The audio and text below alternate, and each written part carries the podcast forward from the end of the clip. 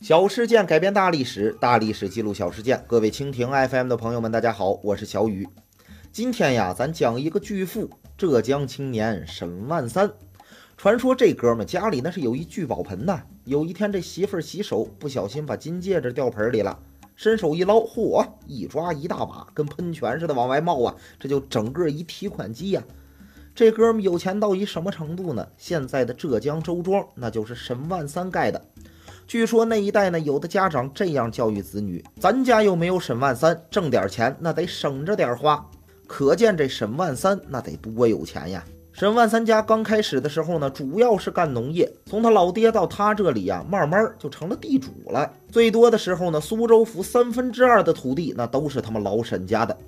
沿着湖修个河堤，那是人家的田垄。后来苏州当地有个叫陆德元的有钱人，无儿无女，一看沈万三这么能挣钱，哎，挺欣赏他，便找到了沈万三，说：“我呀，把钱都送给你，哎，你也不用着急着叫我干爹什么的，哥就是这么任性。”然后等沈万三收了他的钱，这老头出家当道士了，直到寿终也没有提要钱的事儿。沈万三得到了陆德元的这笔巨资，如虎添翼，买卖呀干到了海外，成立了跨国公司，做起了国际贸易。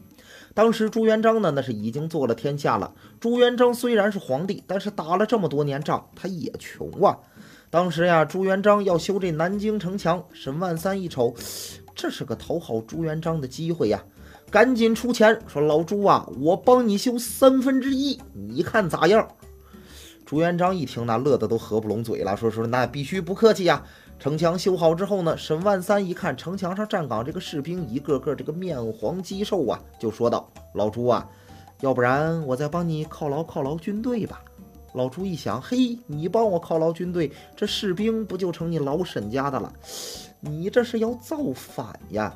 朱元璋这小心眼儿呀，看不惯有钱人，说啥非要把这沈万三干掉。最后呢，这朱元璋的老婆实在是看不下去了，上去啊教训了一顿，总算是没杀成。但是朱元璋还是把他流放到了云南。到了云南之后呢，这沈万三就没钱了。但是好多朋友呀都过来看望他。沈万三跟他的朋友说：“哥呀，给你指一条发财的道，你要不要？这发财的事儿谁不想干呢？那必须要啊！”然后呢，沈万三就跟他们合伙，把浙江的丝绸、陶瓷、手工业品啥的，一股脑的运往了镇西北，甚至呢还往西藏运。就这样，沈万三在云南继续经商，哎，满血复活了。好了，今天的故事咱就讲到这里，欢迎点击红心收藏，咱们下期再见。